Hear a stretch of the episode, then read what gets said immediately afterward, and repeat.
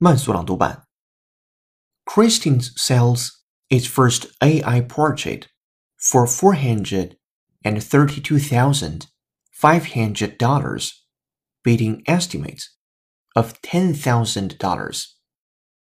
Christie's has sold its first piece of AI art, a canvas named the Portrait of Edmund Bellamy, for four hundred $432,500.